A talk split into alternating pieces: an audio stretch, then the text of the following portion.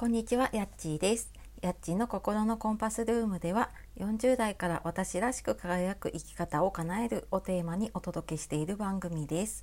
本日もお聴きくださいましてありがとうございます。えー、いつもね、たくさんいいねやコメントなどありがとうございます。えー、週のね、後半になっていますが、今朝はなんかすごくね私の住んでいる関東の方は涼しいというよりも本当肌寒いというかね急になんか気温が下がっているのではいなんかうっかり私も半袖で少し外に出たら寒かったのではいちょっと体調気をつけながらね過ごしていきましょう。で、えー、今日はですね10年後後悔しないためのキャリアの選び方っていうことで、えー、お話をしていこうと思います。えー、なんかね、仕事しながら子育てしているとやっぱりいつもね時間に追われて忙しかったりして、うん、なんかこのままこの仕事でいいのかなとか、うん、仕事自体をね続けていいのかなって迷うことがね多いじゃないかなと思います。でそんな時にじゃああのどんな働き方をしたいかなって多分考えたりすると思うんですけれどもなかなかなんかその目の前のことに追われている状態でねそのじゃあどういうふうに働きたいのかなとかどういう仕事どういうことがやりたいのかなっていうのを考えていても、まあ、なかなか出てこなかったりとかすると思うんですね。でそんな時にその、まあ、10年後ってさっき言ったんですけれどもやっぱり1年後3年後ってぐらいだとなんかついついこう現実のちょっと先ぐらいになっちゃうんだけど じゃあ10年後自分がどうなってたらいいかなとかで仕事っていうとなかなかねあのピンポイントになっちゃうので10年後どんなこう理想のライフスタイル、うん、生活スタイル遅れてるといいかなっていうのを、まあ、本当はなんかどうなったらいいかなっていうのをちょっと思い描いてみてください。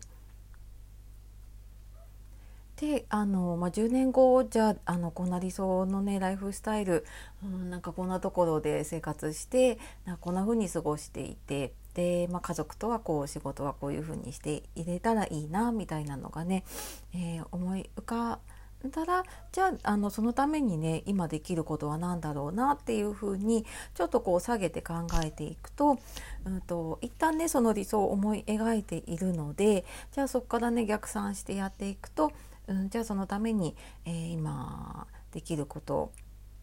まあ、あの本当に小さなことかもしれないんだけれどもね、うん、あの例えばちょっとやりたいことがその先にあるのであればねそれをちょっと調べてみるとかやってる人に話を聞いてみるとかね、まあ、そんな小さなこととかでもねできるといいんじゃないかなって思います。まあ、こんな風にねちょっとうん手の届きそうなところよりちょっと先をね思い描いてみるとあの割と思い浮かべやすかったりとかねするかなって思います。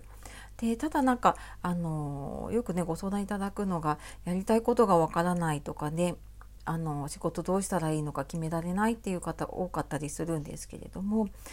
ん、なんかやっぱりその自分がねどうなったらいいかっていう心の声を聞く状態を作るっ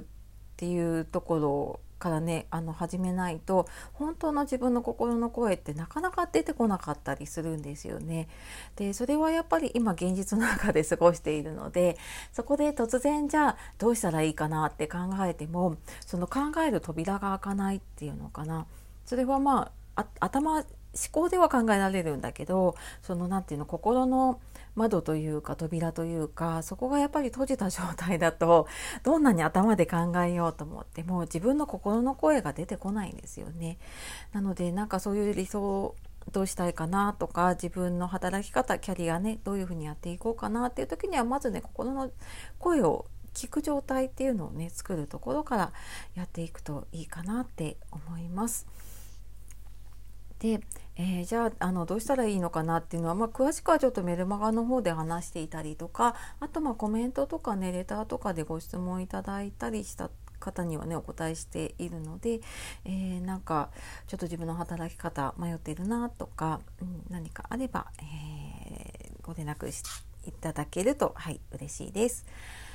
では、えー、今日は10年後後悔しないためのキャリアの選び方ということでお話をしていきました。最後まで聞いてくださいましてありがとうございました。素敵な一日をお過ごしください。さようなら、またね